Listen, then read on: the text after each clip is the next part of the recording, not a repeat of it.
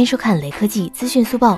中国信通院公布了国内手机市场二月份的数据，一到二两个月总出货两千六百七十万部，其中 iPhone 出货约四十九万部。红米 Redmi 品牌总经理卢伟斌给出了自己的数据。卢伟斌表示，二月中国市场大盘大约在一千七百到一千八百万，iPhone 市场份额百分之十以上。换言之，iPhone 在二月份的销量至少有一百七十万部。京东联盟平台显示的月销量数据中，仅 iPhone 十一月的销量就高达四十九万部，这还不包括其他机型与平台。